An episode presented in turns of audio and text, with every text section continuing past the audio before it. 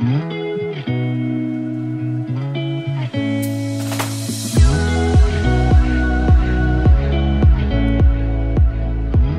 大家好，欢迎来到 Annie 爱情急诊室，我是 Annie，你的爱情诊疗师。在这里，我会解答大家在感情上遇到的疑难杂症，陪你在爱情里成为更好的自己。喜欢我的节目，欢迎到 Apple Podcast、Spotify 给我五星评价，也可以小额赞助我们，支持我持续带来更好的创作给大家。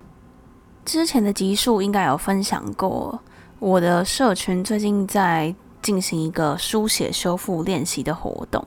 那这个活动呢，是我看了一本书，是之前合作过的来宾方推荐给我的。那这本书呢，它就刚好就叫做《书写修复练习》。那其实是它是一个为期十二周，就是它有十二章节。那每一个章节呢，都会有前面就是前半部是作者他关于就是他自己怎么样从黑暗当中走出来的。小故事、小体验，然后后面呢，后半部就会是关于这段故事他想出来的呃书写练习的题目。那这个题目呢，不外乎就是帮助你透过书写，就是写字或者是打字这件事情，把一些你在痛苦也好、开心也好，就是他会有一些题目给你一些方向，你就做这个书写的回答。那在你回答的时候，会去理清你的思绪，也会带你回忆一些过去啊，或是你对。未来的期望啊，等等的，那就透过这样子呃回答的方式，让你去理清你的思绪，让你在悲伤的回忆当中找到一些让你可以学习的地方，进而成为一个更好的自己。所以，他就是透过这样子自我疗愈的方式来带来一些成长，这样。那跟大家进行了到目前应该是已经第八、第九周左右的书写练习。对，在这边先说，就是如果你有想要有兴趣想要加入，也都可以到社群里面一起写，因为我都是把这些内容发布在记事本，所以记事本就是可以永远都可以观看的嘛。然后大家的回复就会，我就会把题目放在记事本上，然后大家的回复就打在留言这样。然后如果我有空，我也会跟大家一起写。然后目前就是大。那如果你有留言写你自己的内容，我也都会就是标注你艾特你，给你一些回馈这样子。那目前也蛮多人参与的，而且大家的反馈都挺好的，所以如果你也有兴趣加入的话，随时都可以开始，因为就是以前的记录永远都会在。那我也会定期上去看大家有没有什么回复，然后我也都会给予回馈这样子。那今天想要来跟大家分享的是他的第二周的练习，虽然说第二周距离我们现在。做到第八周已经有点距离了，但是第二周它的这个内容到现在就是都是我觉得最让我印象深刻，甚至可以说让我很惊讶的一个效果，因为它第二周这个呃它的主题叫做正视悲伤，正视就是那个视是视线视力的那个视，然后它呃让我很印象深刻的是，因为他前面就会跟我说，诶，他前面故事就讲说，诶，痛苦。会带来一些改变，那是因为痛苦很重要。其实这一句话，大家一开始听到，可能都会觉得说：“哎呦，谁喜欢痛苦啊？有其他的事情可以让我觉得很重要啊？为什么？为什么一定要透过痛苦来让我知道说，哎，这件事情很重要？”但其实，嗯、我觉得他说的其实是有道理的。不可能人生一直以来都没有痛苦、没有悲伤嘛。那作者他写这本书的。的中心思想就是想要告诉大家说，就是你不要去浪费你的痛苦，你不要去浪费你的悲伤，因为毕竟这件事情发生了就是发生了，你也会陷入在里面一段时间。那既然它都发生了，你就不要浪费它。所以今天就是想要来跟大家分享一下，就是我刚刚有说我最喜欢的第二章节“正式悲伤”，它里面的书写题目，还有我从就是书写这一段痛苦的回忆当中感受到了什么样的感觉，然后呃，它帮助我带来了怎么样的改变，怎么样的成长。好，那我就先跟大家分享一下这一章节我最有印象的题目。第一题我要分享的是，它的题目叫做“第三人称的自身故事”。他请我们不要用第一人称的视角，也就是不要用呃我怎样怎样怎样，要改用第三人称的视角，可能是用呃女部的他和人部的他这样子来代表男生、女生等等的，然后你来描述发生在你自己置身于黑暗当中的一个状况，或者是说你经历过的一段逆境。那么也就是说，你在你写自己的故事的时候，要写的好像这个故事是发生在其他人的身上，你只是把它写了下来，记录下来的那种感觉。然后写了这个故事之后，请你去留意这样子的写作技巧有没有帮助你跟你的情绪啊、你的苦痛拉开了一段距离。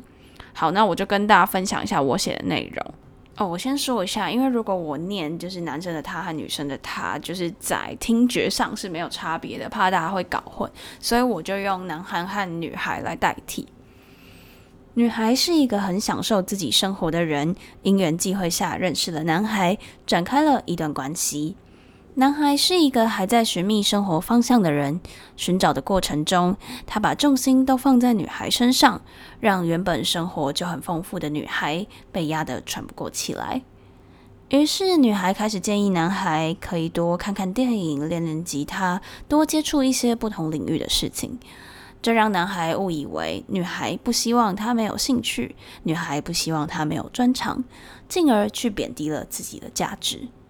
那么两人的关系就这样长期处于一个不平等的状态，男孩很自卑，女孩很懊悔，很懊悔给予男孩这些建议，让他去贬低自己的价值。他们这样的关系就拉扯了三年，最后恋情走向了终点。当我在写这段故事的时候，我发现我会着重于故事的，就是它的剧情啊，它的故事性，然后想要去想说，诶，怎么样把这个故事的前因后果描述到大家会看得懂？因为就是我通常我写，我留在记事本上面，就是诶，让大家也可以看看我写的内容，或许也可以给我一些回馈，这样，然后也当做一个示范。所以我会着重于就是。这个故事的故事性，然后着重于让大家看得懂，所以那个前因后果就必须要去交代的比较清楚，或者是说，诶，我可能就要在一个很短的篇幅里面，就要让人家看得懂。然后这个时候，我发现我就会去思考说，诶。到底这个故事就是我自己的故事哦，是怎么样发生的？它的前因后果，它的关键是什么？然后我发现，这时候我就会去抽丝剥茧出我为什么会陷入这个伤痛，还有我跟我前男友到底为什么会发生这样子事情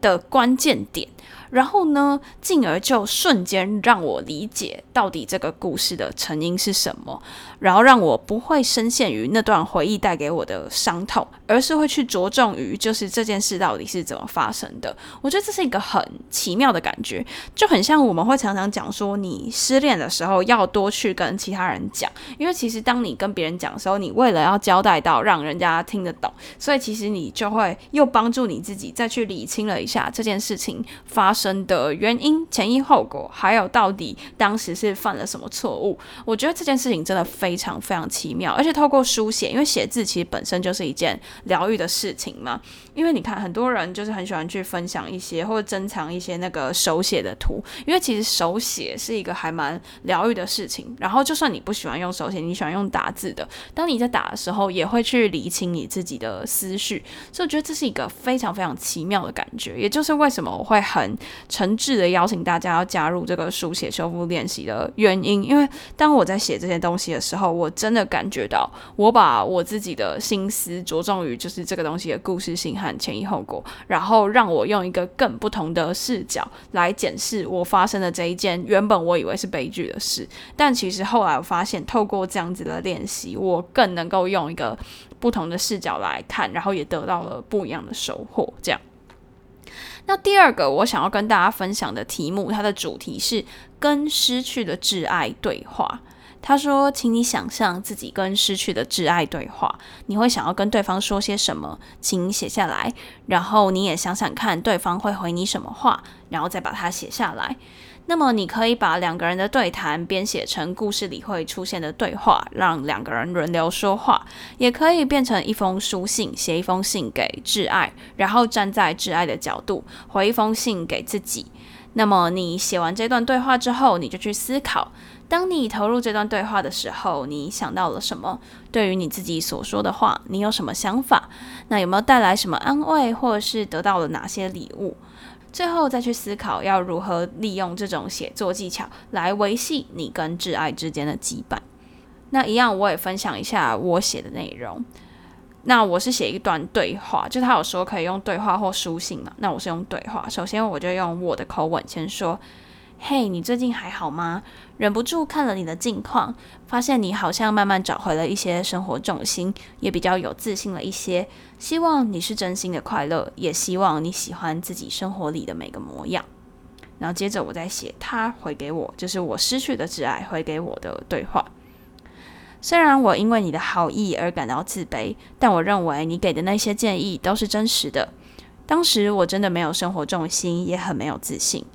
或许我的自卑和你的懊悔造成了我们的分开，但看着你自由的追寻自己的梦想，我一步步重拾生活的重心，很感谢结果是这样美好的。好，以上就是我写了这一段，就是我跟我失去了挚爱的对话。那其实这个故事是延续，就是前面那一个，就是我刚刚第三人称的故事，是同一件事情。然后我再把就是我想要跟失去的挚爱，也就是那个故事里的男主角讲的话，写成这样子的对话。然后我就发现说，当我去写下这个对话的时候，我感受到就是，嗯、我把我心里面真的想要说的话都毫无顾忌的说出来，那这是我最真诚的想法，也是我想要给他最后的温柔、最后的祝福。我希望我可以对他说。那当我在站在他的视角回应我的对话的时候，我觉得。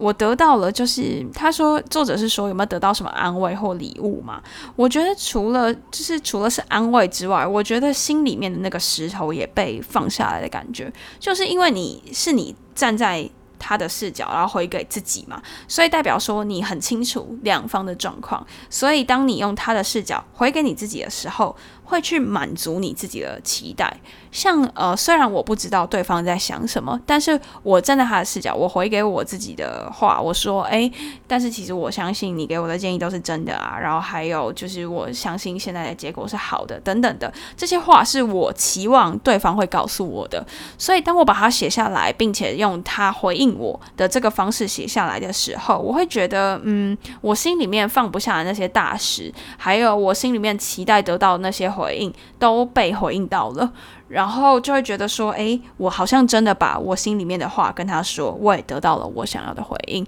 瞬间就会觉得说，这个结果真的是好的。然后我也从里面有所学习，然后我们两个都释怀了这样子的情况，然后结果对我们两个来说都是好的。那真的是一个很瞬间的感觉，就是你写下之后，你再回头看你的这些回复，你会觉得，对，透过这样子对话的方式。我真的跟他对话到了，我也得到了我自己所期待的回复，就真的是一个自我疗愈的感觉，对，所以就想跟大家分享这两题，我觉得很奇妙也很神奇。就虽然说这个失去的挚爱，不管他还在不在你的生活当中，不管他还在不在这个世界上，你都可以透过这样子的对话方式去理清自己的想法，也把自己心里面的大石交付出来，然后得到一个自己想要的回应，这样子。最后，我想要说的就是，这些悲伤、这些痛苦，透过这样子的书写、这样子的疗愈、这样的修复，不仅会让我们有一些成长，像是可能对事情的抗压性啊，或是对一些事情的看法等等的。我觉得还会带给我更多的勇敢，就是因为其实我们对于一件事情是未知的时候，你就会很害怕，很害怕自己放不下，很害怕自己走不出来，又或是说对于人生即将面对到的困境，你会觉得很不知所措，不知道要怎么办。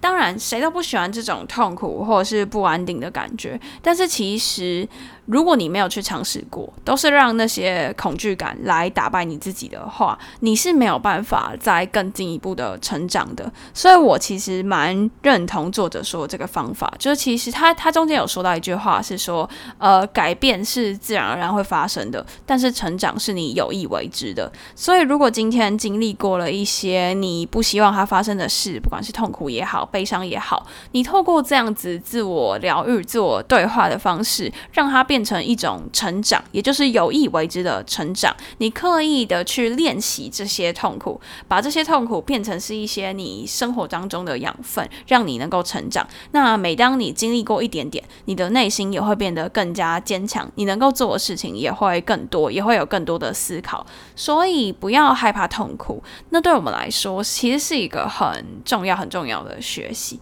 那在前面的集数，我可能也有讲到，就是关于。一句很有名的话嘛，就是杀不死我的，使我更强大。一开始大家都会觉得这很鸡汤，可是其实我会相信说，它在未来的某一瞬间，它真的会成为你就是成长的一个能量。对，那今天就是跟大家分享一下书写修复练习里面我很喜欢的一个章节，那也非常诚挚的欢迎大家可以加入书写的行列，因为其实我同时也是在跟大家一起学习，就是虽然说我来发起这个活动跟大家分享，但其实我也都会跟着大家一起书写，所以我也得到了蛮多。那你进来也可以，如果你会不好意思，也可以先看看前面几周就是大家一起书写的内容，再来考虑你要不要一起加入。那也不要。要有压力，因为其实我觉得这种自我疗愈的疗程，你本来就是要搭配你自己的步调，不需要说就是逼迫自己做自己不想要做的事情等等。因为毕竟这就是一个疗愈的活动嘛，那就不要再带给自己压力。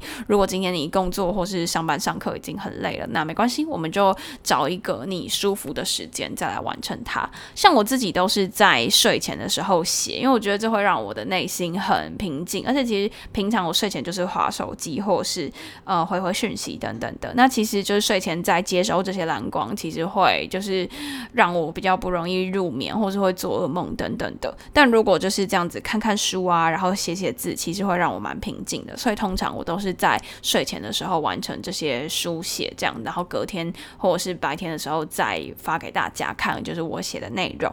那这些东西都会永久留在记事本，所以随时都欢迎大家加入哦。那今天就是跟大家分享关于书写修复练习的这本书，还有我现在正在进行的社群活动。不管你现在是不是深陷痛苦或是悲伤，都想要跟你说一声加油。那我们一起努力，一起把这些痛苦变成我们成长的养分。那在进入 Q&A 闲聊时间之前，别忘了追踪我的 IG Annie，你的爱情诊疗师，在那边会跟大家做一些日常的分享啊，也会跟大家有一些问答互动等等的。想要更了解我的话，欢迎追踪我的 IG。那另外呢，如果你正在为情所苦，可以加入我的 LINE 匿名社群，这是一个匿名的群组，那大家都会在里面互相交流、提问、讨论等等的。或许你现在遇到的问题，有人过去有这样子的经验，那就也可以给予你帮助；又或者是你自己的经验，也有可能帮助到其他人。那链接我都会放在下方的资讯栏，欢迎大家加入。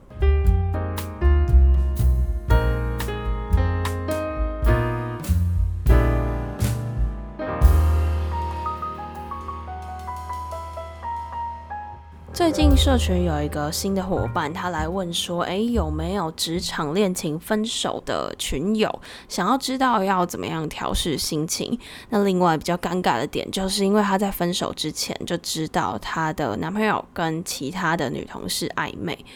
那他目前呢，就是尽量避免接触，但是因为工作上的业务有互相往来，所以他觉得就是很难过、很难受这样子。然后他觉得说，诶，如果是因为感情淡了分手，还觉得没那么痛苦。可是知道分手之前就有和别人暧昧，他就觉得很挫败。对，而且就是暧昧对象也是同一个公司的，这样子就很尴尬。然后他就来问大家说要怎么办？那大家不外乎就是有提供一些。像是要逐渐把生活重心放回自己身上啊，等等的。但其实我在想，他其实最难受的点，应该不见得是放不放下的问题，是到底要在那一个场域里面，怎么样再去面对他的对象？因为其实就是他们还是有业务上的往来嘛，对不对？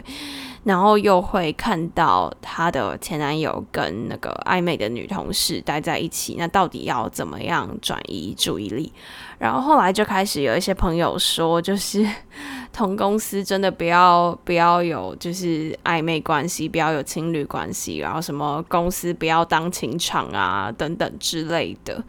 后来有一位伙伴提供一个不错的想法，我想要跟大家分享。他说：“你要想着说，诶，他离开是他吃亏，那我要把自己的生活变得更好，不管是工作上还是呃生活上，都应该要让自己变得更好。来，就是我觉得那个心态上，可能是你可以想说，因为女同事也是在同一个那个工作空间嘛，你要把自己变得更好，变得更强，那给他们看，就是表现出，诶，其实就算没有你，我还是很好好啊。说不定你在工作上面飞黄腾达，你就获得了什么升迁的机会，你就可以离开到离开这一间办公室到另外一个部门等等之类的，说不定就有这样子的机会。对，所以其实回过头来，你真的还是要就是着重在自己的生活上面，让自己变得更好，让你去证明说，哎，他们两个他劈腿你啊，或者是啊、他们在公司里面暧昧什么的，怎样怎样，但是也不影响你，你还是可以过得很好。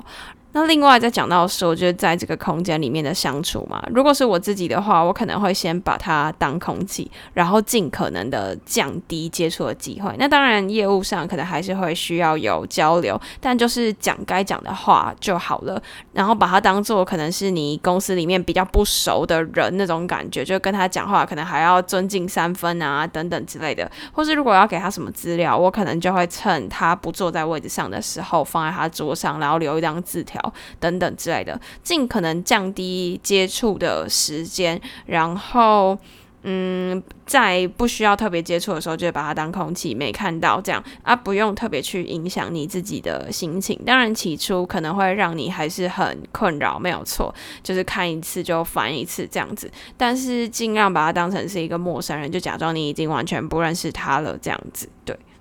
然后这位提问的伙伴，他还有讲说，那个暧昧的女同事还坐在他旁边，超尴尬的。对，就我觉得也是辛苦他了啦。就代表说，嗯，你要花很大的力气去集中你自己的精神，不要把注意力放在他们身上，你就是只能 focus 在你自己，然后你的工作、你的生活上面。我觉得这真的是有一点点尴尬，但真的只能从心态上面去调整，因为就是毕竟该发生的还是会发生嘛，你业务啊，或是一些交流啊、开会什么的，还是一定会发生，但是你如果从心态上面去调整，让你自己就是变得更好，去秀给他们看。虽然说，呃，你可能会觉得，哎，这想法怎么有点激进？毕竟我们也是，嗯、呃，在一起过的人什么的。但是如果你要先从就是根本上面，让你自己先不要去在意这件事情，能够忽略他们，然后把生活重心放回自己身上。我在想，你可能就是尽可能的无视他们，然后把重心放在自己身上，把自己过得更好，秀给他们看，让你自己的就是表现变得更突出，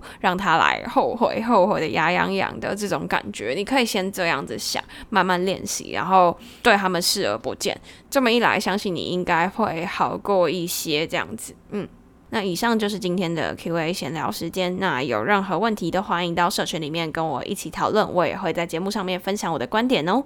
那今天的分享就到此结束啦。喜欢的话，别忘了动动小手到 Apple Podcast、Spotify 给我们五星评价留言，也可以小额资助我们继续创作。感谢大家的支持，那我们就下集见啦，拜拜。